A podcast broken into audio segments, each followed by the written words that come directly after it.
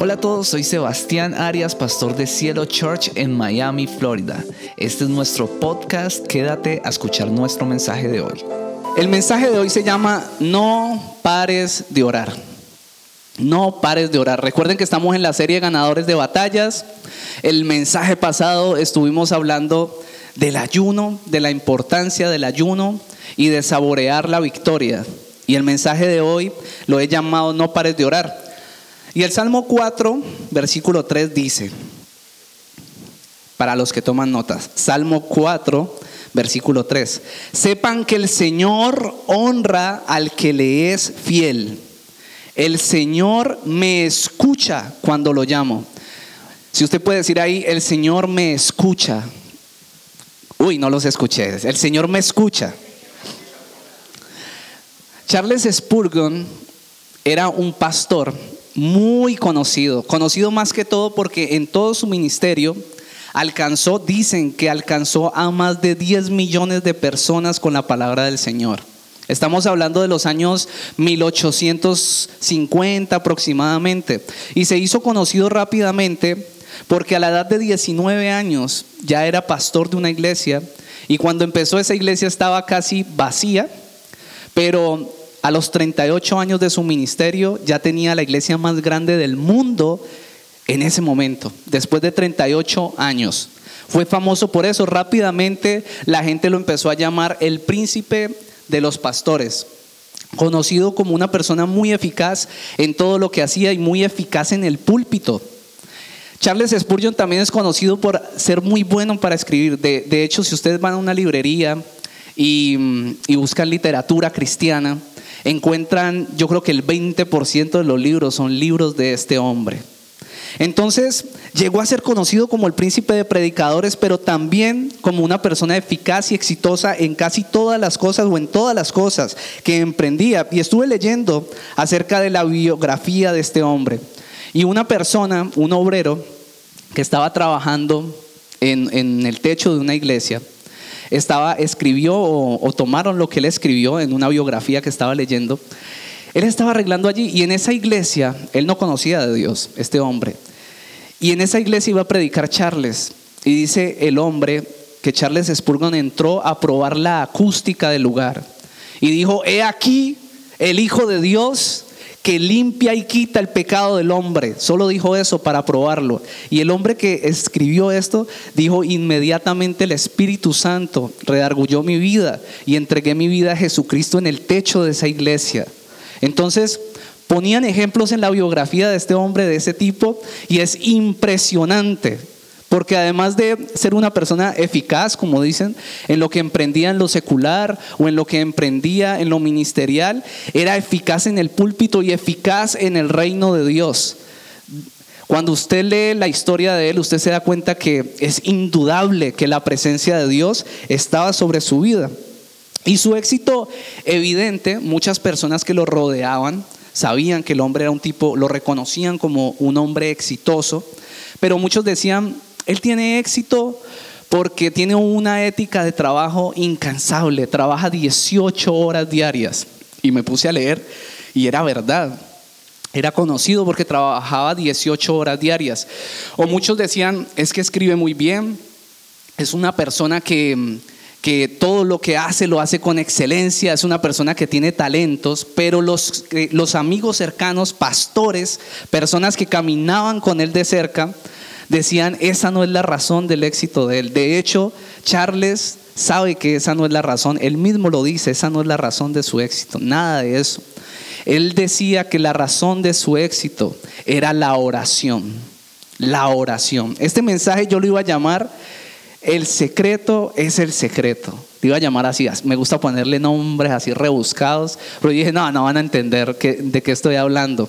Pero yo quiero decirles, a veces las personas dicen, ¿cuál es el secreto de que a esta persona le vaya bien? Cuando hablamos en el ámbito cristiano, ¿cuál es el secreto? Y yo quiero responderles a esa pregunta.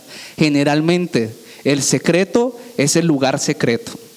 El secreto es el lugar secreto. El secreto es la oración.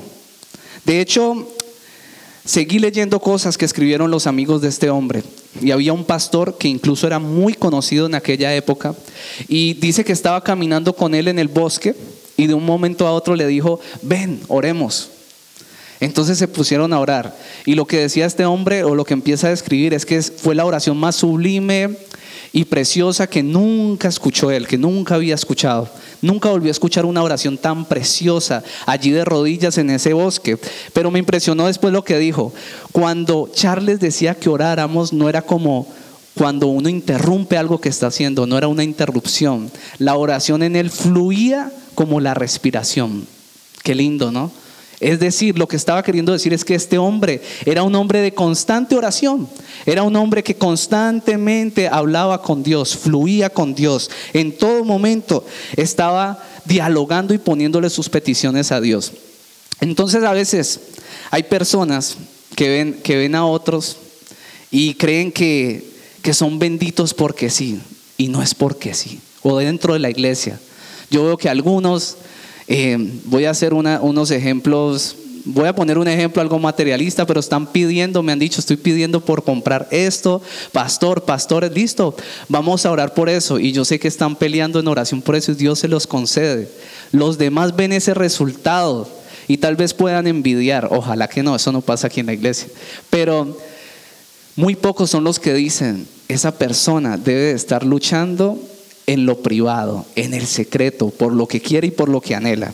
Estas cosas buenas no le pasaron a Charles Spurgeon porque no tuviera batallas en su vida. A veces también decimos eso, no, es que él le va bien porque él no tiene que luchar con cosas. Pues en el caso de este hombre sí tuvo que luchar con aflicciones, con momentos de soledad, con momentos donde no quería hacer las cosas. De hecho, usted lee la biografía y tuvo momentos muy difíciles. ¿Cuál es la diferencia? Que entendió que la oración es nuestra mejor arma de batalla y entendió que es un, un privilegio. Estoy hablando raro. Poder comunicarnos es un privilegio podernos comunicar con el Rey del universo, con el Creador de todo. Y quiero leerles algo que este hombre escribió acerca de la oración. Dice así, la convicción de mi propia alma es que la oración es el mayor poder en el universo entero, que tiene una fuerza más omnipotente que la electricidad, que la atracción, que la gravedad o que cualquier otra de estas fuerzas secretas que los hombres han llamado por nombres pero que no entienden. La oración tiene una influencia tan invariable, tan segura, tan verdadera, tan palpable sobre el universo entero como cualquiera de las leyes de la materia. Yo no sé si a ti, pero a mí estas historias, estos testimonios me inspiran. Y no solo me inspiran, sino que me dan esperanza. Y le dan esperanza a una persona como yo tal vez, que sufre con aflicciones, que también sufre con, malos pensamientos, batalla con esto, una persona vulnerable. Para mí esto me da esperanza. No sé si estoy solo aquí. No sé si usted batalla con cosas. Yo batallo con cosas también. Yo también batallo con esa vocecita que dice, lo voy, lo voy a lograr. O esa vocecita, para ponerlo más, más complicado, no lo vas a lograr. También batallo con esa voz. No sé si ustedes también. Y si usted piensa como yo y si también batalla con esas cosas, yo creo que usted necesita entender que en la oración está el poder de alcanzar la victoria en medio de nuestras batallas. Yo no sé si hay personas aquí que saben, que han pedido han, puesto unos planes para el 2021, pero que saben que vienen batallas en el 2021. Hoy te estoy hablando de que debemos volver al lugar de batalla. De hecho, Hoy quiero compartir con ustedes acerca de volver al campo de batalla. Volver al campo de batalla. Y nuestro primer punto se llama oración eficaz. Repita conmigo, oración eficaz. Esto. Marcos 11, versículo 24 dice así. Por eso os digo que todas las cosas las cosas por las que oréis y pidáis, creed que ya las habéis recibido y os serán concedidas. ¿Cuántas personas hay que se quejan porque no disfrutan de la oración? De hecho, esta misma semana estaba hablando con alguien que me decía eso. Es más, yo mismo he tenido crisis de oración. Ah, en serio, pastor, ¿usted qué hace ahí parado? Yo también he tenido crisis de oración. Y quiero decirles que no se siente bien. Dedicamos el tiempo, el tiempo programado, pero volvemos a ponernos de pie, o sea, nos arrodillamos, oramos, nos volvemos a poner de pie sin alivio. Y esto es similar a un hombre que se acuesta o una mujer que se acuesta a dormir y se levanta el otro día igual de cansado sin restaurar sus fuerzas. Así pasa cuando la oración pierde ese fuego. Nos arrodillamos o le buscamos, tal vez lo hacemos no porque queramos buscar de Él, sino porque creemos que si lo dejamos de hacer vamos a dejar de ser cristianos o a dejar de ser buenos cristianos. Entonces al siguiente día volvemos a nuestra rutina, volvemos y nos arrodillamos, pero lo que nos pone de rodillas no es un deseo ferviente de buscar a Dios, sino que es la conciencia que nos hace poner de rodillas o que nos hace orar. No es el disfrute de decir voy a hallar descanso en Dios, no, es la conciencia que te dice, tienes que tener la disciplina de orar. Si no oras, no eres un buen cristiano. Y eso me parece terrible. Yo he estado ahí, yo he estado en ese lugar.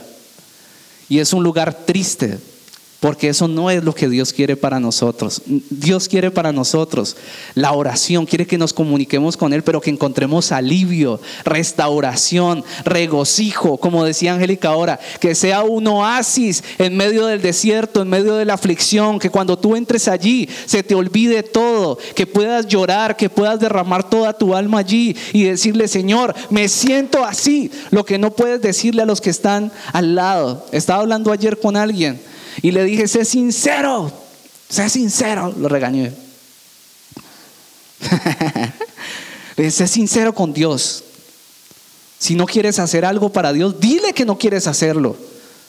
No seas hipócrita, dile que no quieres hacerlo, quítate esa máscara de piedad, de religión, dile la verdad, vas a empezar a disfrutar de la oración cuando empieces a ser sincera, cuando empieces a ser sincero.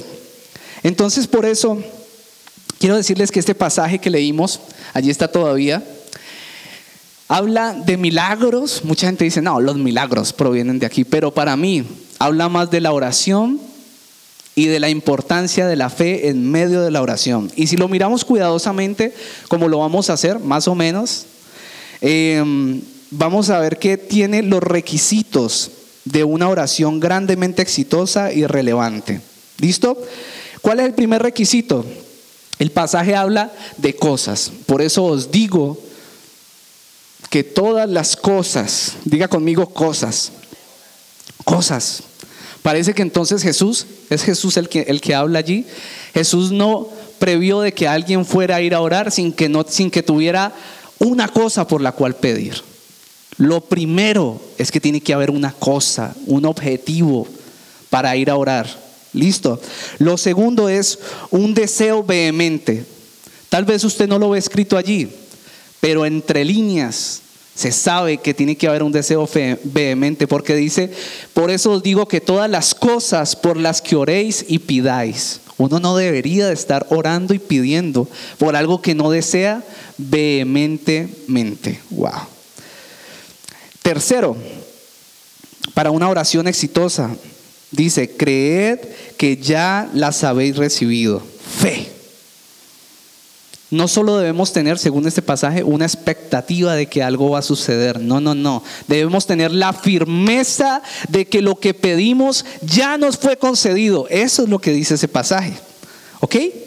Entonces, debe haber una expectativa de ese cumplimiento. No quiere decir que no, pero también debemos tener una creer firmemente de que lo recibimos. Y quiero que nos enfoquemos primero en las dos primeras cualidades.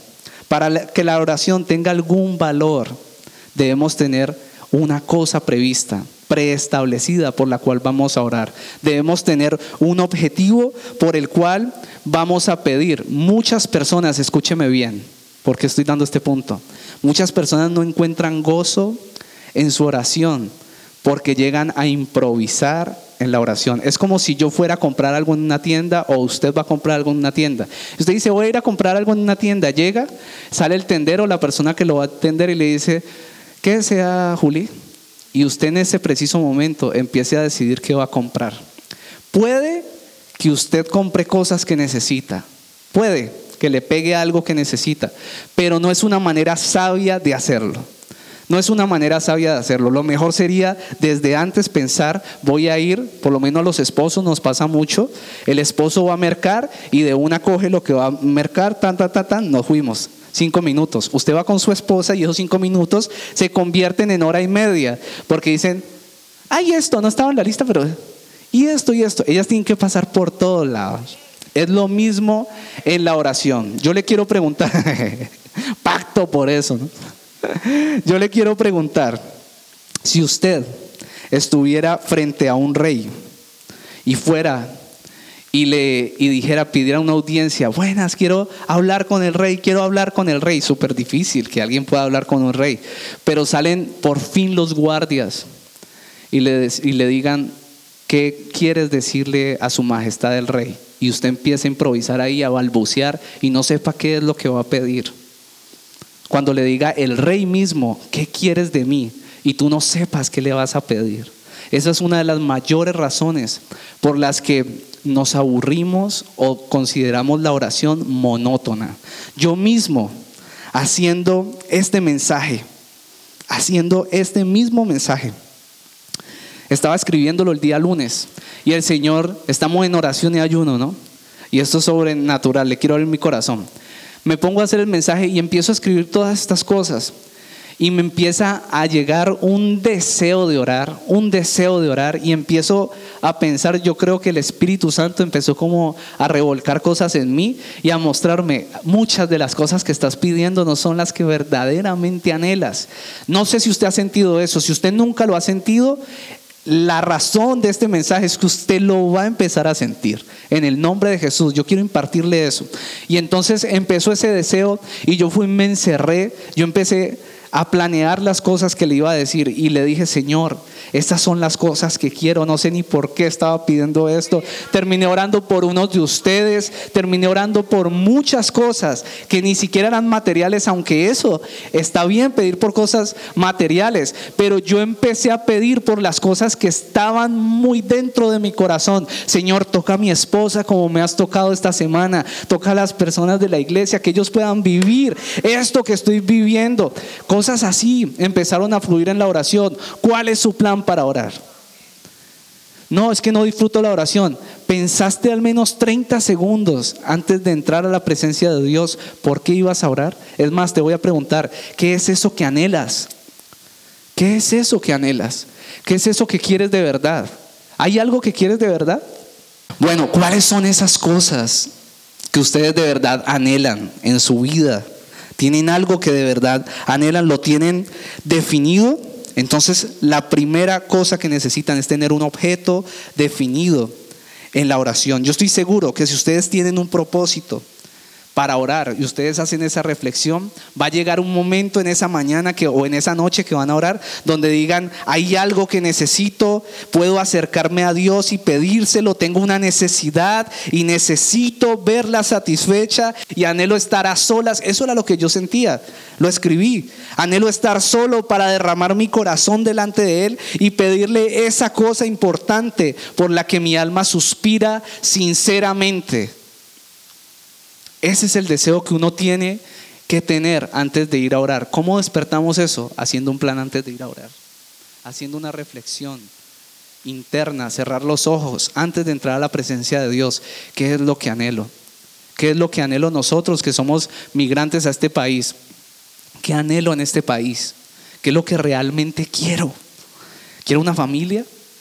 ¿O lo que realmente quiero es estar en todos lados acá? O no sé, eh, quiero que Dios toque mi familia o lo que quiero realmente son cosas materiales. ¿Qué es lo que tú anhelas? No importa, si son cosas materiales también se las puedes llevar a Dios. Lo importante es que hagas la reflexión. Junto con el objetivo de oración muy definido, es igualmente necesario que haya un deseo verdadero, un deseo vehemente. Santiago 5, del 16 al 18 dice, la oración ferviente de una persona justa tiene mucho poder. Ahí quiero detenerme un segundo. Tranquilo, usted dirá, no, yo yo no soy justo, yo no soy justo. Pues resulta que esta justicia no es la suya por sus obras, sino la justicia que recae sobre usted por lo que Jesús hizo.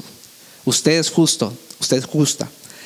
Dice, la oración ferviente de una persona justa tiene mucho poder y da resultados maravillosos. Elías era tan humano como cualquiera de nosotros. Sin embargo, cuando oró con fervor para que no cayera lluvia, no llovió durante tres años y medio. Wow. Más tarde, cuando volvió a orar, el cielo envió lluvia y la tierra comenzó a dar cosechas. Y esta semana leí una frase de un teólogo y tal vez sea una frase fuerte, pero es muy real si somos sinceros con nosotros mismos. Dice, las oraciones frías piden ser rechazadas en sí mismas. Y yo sé, no sé, voy a hablar por mí, yo he tenido oraciones frías, que yo sé que voy a la presencia de Dios en medio de esas crisis de oración y yo sé que en sí misma esa oración puede ser escuchada o va a ser escuchada porque Dios es bueno pero no hay poder en esa oración. Es una oración fría, sin sentido. Y de eso es lo que necesitamos salir. ¿Cómo salimos de eso? Pues teniendo una cosa por la cual pedir y tener un deseo vehemente por obtenerla. Es decir, tu alma tiene que ser poseída por ese deseo de tenerla.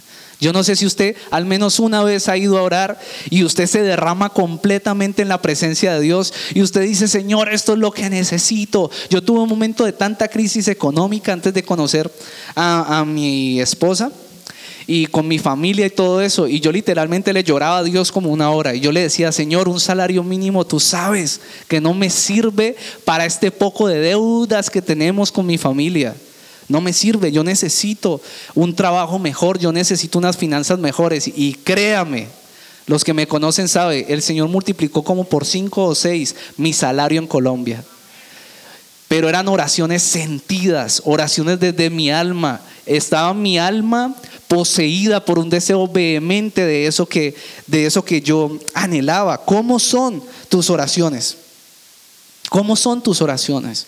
Dios no va a pesar tus oraciones por su longitud. ¡Wow!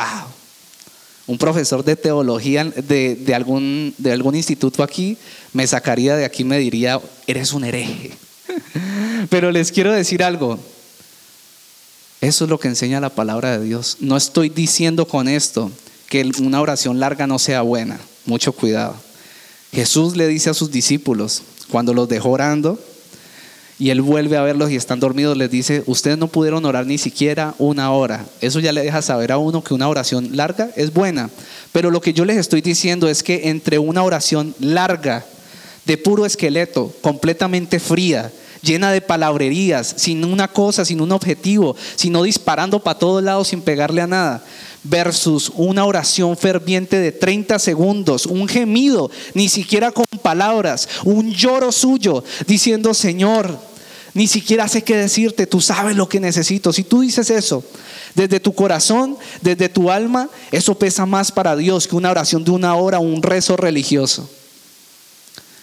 Le preguntaron a Jesús, ¿cómo oramos sus discípulos?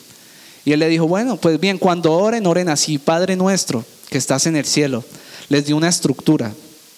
Hay gente que coge solo ese pasaje, pero todo el Nuevo Testamento está lleno de cosas donde podemos extractar cómo debemos orar. No podemos tomar solo ese esqueleto. Entonces hay gente que coge ese esqueleto y lo repite y se vuelven oraciones frías. Le voy a dar el secreto más sencillo para salir de su monotonía o para volver al campo de batalla en la oración mediten la cosa y que lo posea un deseo vehemente de querer esa cosa. Esas son las dos razones para orar o las dos formas, las dos, los dos ingredientes para que usted vuelva al campo de batalla. Tiene que haber un deseo vehemente. Yo estoy creyendo que cuando salgas de aquí serás liberado de esa pereza espiritual. ¿Quién dice amén? Yo estoy creyendo que cuando te pares en la batalla, el Señor va a estar ahí contigo. Uh, no escuches solo un amén. Pero necesitamos creer en esto siempre, necesitamos una seguridad en la eficacia de la oración. Necesitamos contar con las misericordias de Dios desde antes de haberlas recibido. Necesitamos creer que cuando oramos, Dios nos da lo que pedimos o Dios nos los va a dar. Cuando hayan presentado tal vez el caso de un hijo enfermo, Dios no lo quiera. Cuando presenten ese trabajo que están buscando, cuando presenten esos documentos que están pidiendo para formalizarse aquí en Estados Unidos, crean que ya los tienen.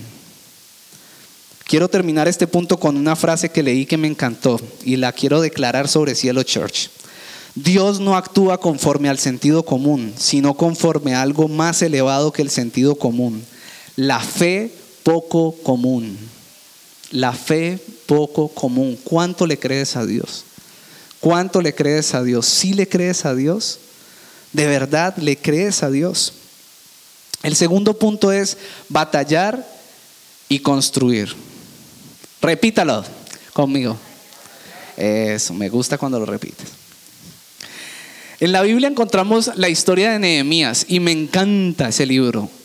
Yo podría decir que está entre mis tres libros favoritos de la Biblia. Y me gusta porque Nehemías es uno de los mejores ejemplos que tengo de la Biblia de liderazgo y de liderar en medio de los momentos difíciles. Además de eso, es uno, de los mejores ejemplos de pasión cuando uno desea algo de verdad, cuando uno desea una cosa de manera vehemente, como lo estábamos diciendo ahora. Y resulta que él se encontraba trabajando fuera de su ciudad, que era Jerusalén, y estaba trabajando con un rey llamado Altejerjes, y era el copero del rey. He predicado de esto antes y era el copero del rey y esta era una posición muy importante. Consistía, rápidamente les digo, en probar la comida del rey antes de que él la comiera para que no lo envenenaran. Yo sé que dije que parece que era una posición importante y cuando se lo digo no parece, pero era muy importante. Había que ser una persona de muchísima confianza del rey para tener este trabajo. El hecho es que un día vinieron unas personas de Jerusalén a visitarlo y entre ellos estaba su hermana, su hermano, y le dijo, lo saludó tan, y él le preguntó cómo está Jerusalén y la gente de Jerusalén. Y él le dijo, las murallas siguen caídas, siguen en ruinas. Y la Biblia dice que él se puso muy triste. Y lo voy a explicar por qué. Porque unas murallas caídas simbolizan inseguridad. Unas murallas caídas simbolizan un peligro constante. Yo no sé cuáles son las murallas caídas de tu vida. Tal vez sea la oración. Tal vez sea ese lugar secreto. No sé cuál es la muralla caída en ti. Esa muralla que ha sido atacada, tal vez fue destruida en algún momento, tú lo permitiste, fuiste atacado y las murallas se quedaron así. Nehemías 1, 4 dice, cuando oí esto, me senté a llorar. De hecho, durante varios días estuve en duelo. Escuche esto también. Ayuné y oré al Dios del cielo. Les quiero preguntar, ¿por qué ayunó y oró Nehemías? ¿Por qué creen que Nehemías ayunó y oró? Yo encuentro varias, varias respuestas. La primera, porque amaba a Jerusalén y a su gente. Porque era, él trabajaba con el rey, cualquiera quería esa posición. Es como lo que me pasó esta semana. Pensé que por lo que estaba orando era lo que realmente necesitaba y quería. Pero este hombre se dio cuenta allí, yo creo como que lo que más amo no es esta posición, no es mi posición. Yo amo a esta gente. Yo amo a esta gente y me duele que estén siendo vulnerables, que puedan ser atacados en cualquier momento y mi gente muera en esa batalla. Eso por un lado porque sabía que la gente de sus raíces estaba amenazada constantemente por estas murallas caídas. Pero también ayunó y oró porque anhelaba el favor de Dios para poder reconstruir esas murallas. Y leemos después en, estos versículos que él empieza, él empieza a hacer una oración. Y al final, de esa, eh, al final de esa oración le dice a Dios, Señor, concédeme tu favor delante del rey para que todas las cosas que necesito para reconstruir la muralla de Jerusalén me sean provistas. Y el Señor se glorificó en todo esto. Y yo con esto quiero preguntarle, ¿Tienes cosas que anhelas de verdad? De nuevo te lo pregunto. ¿Que anhelas vehementemente? ¿Por las que lloras? Cosas que de verdad están dentro de tu corazón. No sé cuál sea. Que tus papás conozcan de Dios. Que Dios te dé una pareja. Que Dios sane ese dolor emocional. Esa tusa.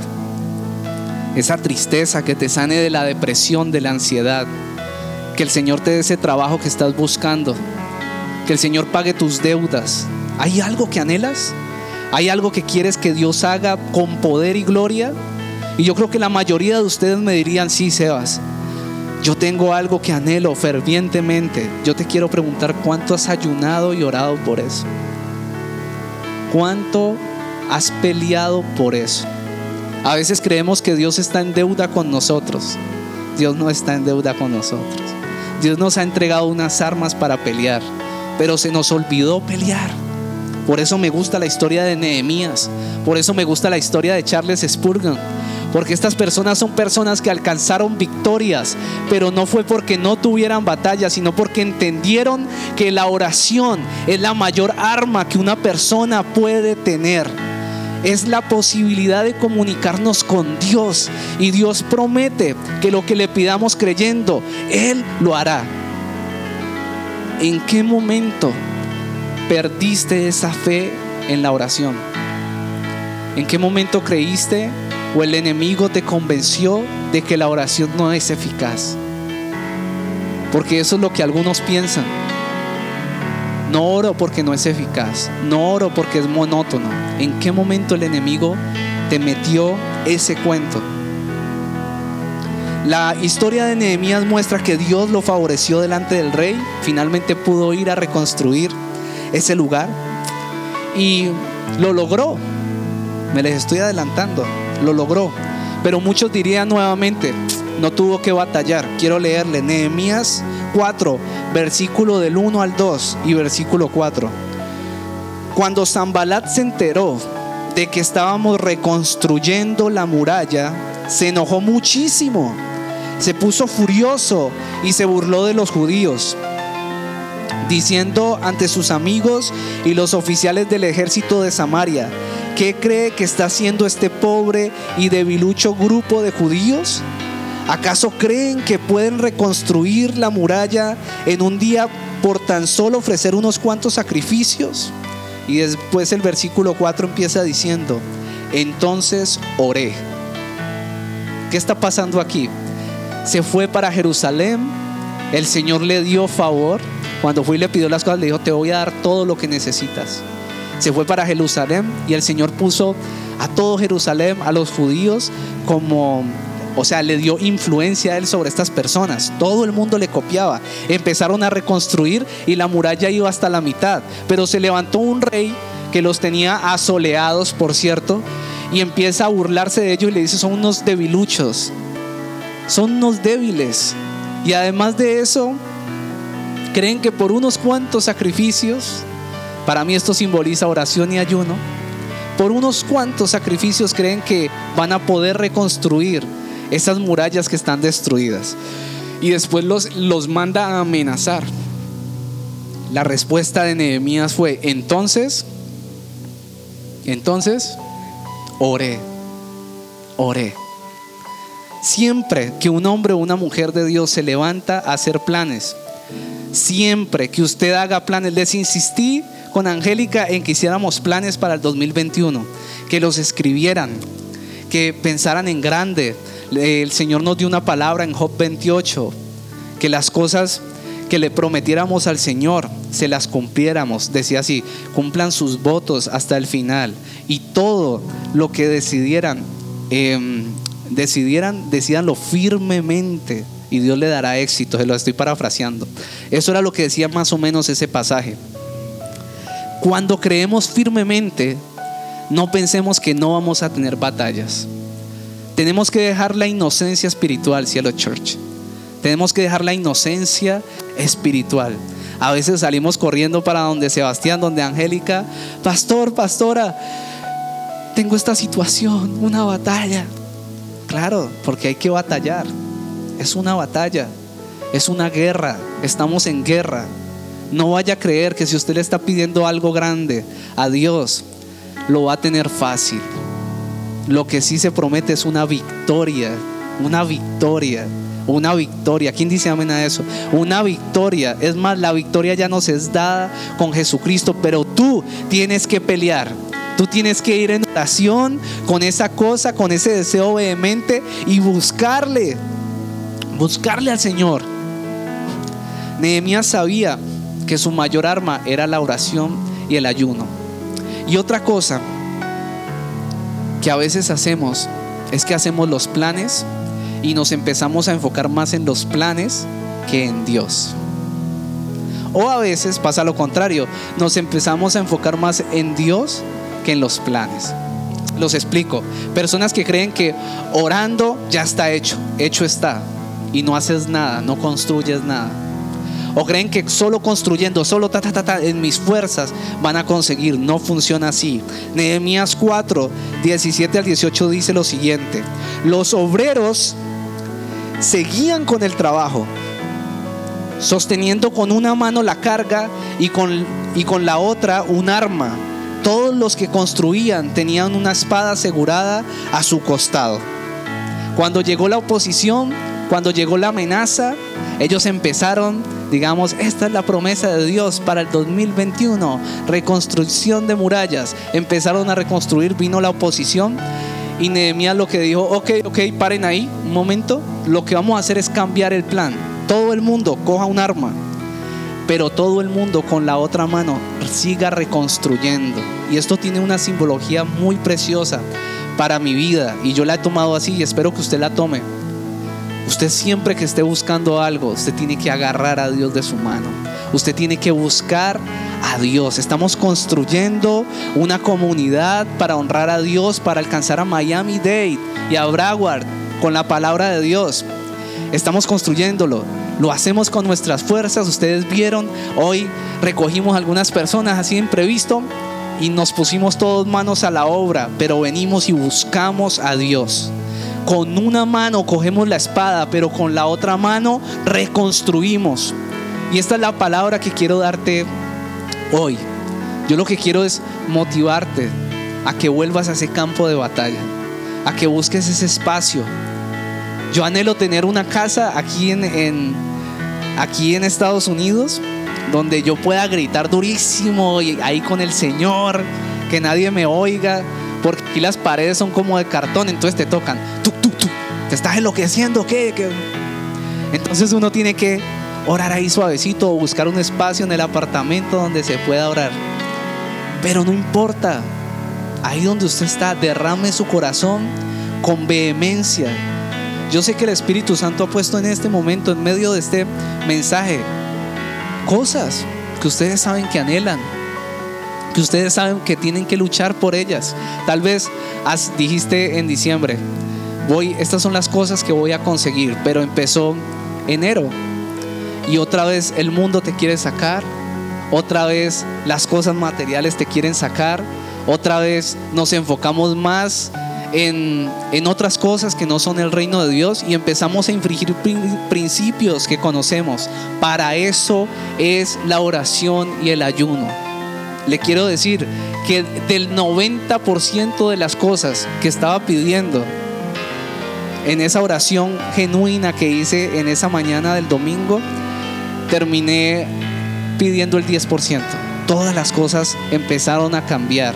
Me puse a llorar allí y me di cuenta de que amo a Dios más que nunca, más que siempre. De hecho, tengo muy buena memoria y el Señor me empezó a recordar cuando empecé a caminar con Él y cantaba una canción, mientras viva, te alabaré hasta mi último suspiro te cantaré, algo así dice esa canción. Y me empezó a recordar ese momento. ¿Te acuerdas que me prometiste eso? Y ayer se lo estaba diciendo a mi esposa. Mi amor, tú sabes que tú nunca vas a tener el primer lugar en mi vida. Sé que suena poco romántico, pero suena romántico con Dios. Le dije, el primer lugar de mi vida es, lo tiene Dios. Nunca lo vas a tener. Ni siquiera lo vayas a intentar. Yo se lo dije cuando éramos novios ni siquiera lo intentes.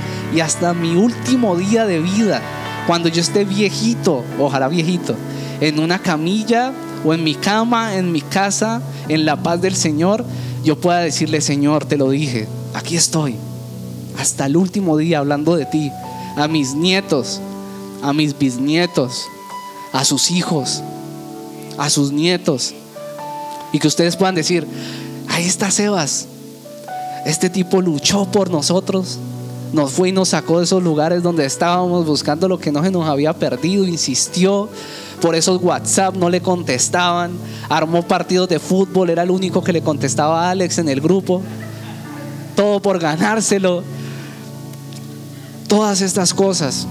Así quiero ser conocido y en esas cosas terminé orándole al Señor. No sé qué cosas oras tú, qué cosas oras tú. Oré por ustedes, iglesia. Oré por esta iglesia. Oré para que amen a Dios tanto como yo lo amo. Esa fue mi oración.